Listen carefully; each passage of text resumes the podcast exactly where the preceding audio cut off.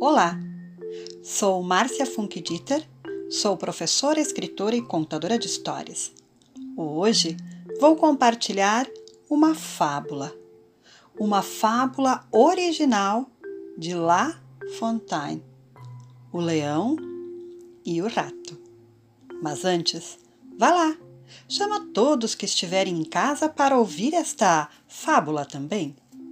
Hum, porque ouvir histórias ao lado de quem amamos é sempre muito melhor.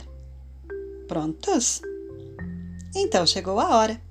Fechem os olhos e viajem comigo no mundo mágico e encantado da imaginação.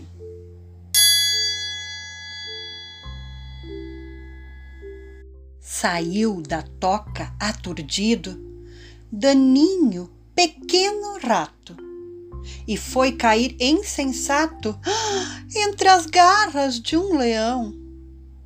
Eis o monarca das feras.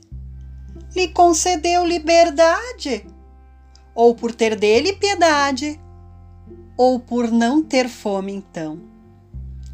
Mas essa beneficência foi bem paga, e quem diria que o rei das feras teria um vil rato precisão.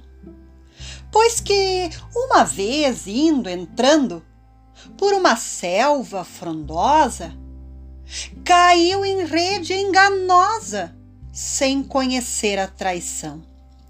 Rugidos, esforços, tudo, balda sem poder fugir-lhe. Mas vem o rato acudir-lhe e entra a roer-lhe a prisão. Rompe com seus finos dentes primeira e segunda malha, e tanto depois trabalha que as mais também rotas são.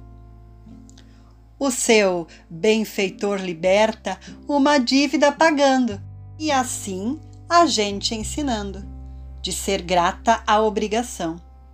Também mostra aos insofridos que o trabalho com paciência faz mais que a força, a imprudência dos que em fúria sempre estão. E essa história entra por uma orelha e sai pela outra. Quem quiser que conte outra. Beijos e até a próxima história. Tchau!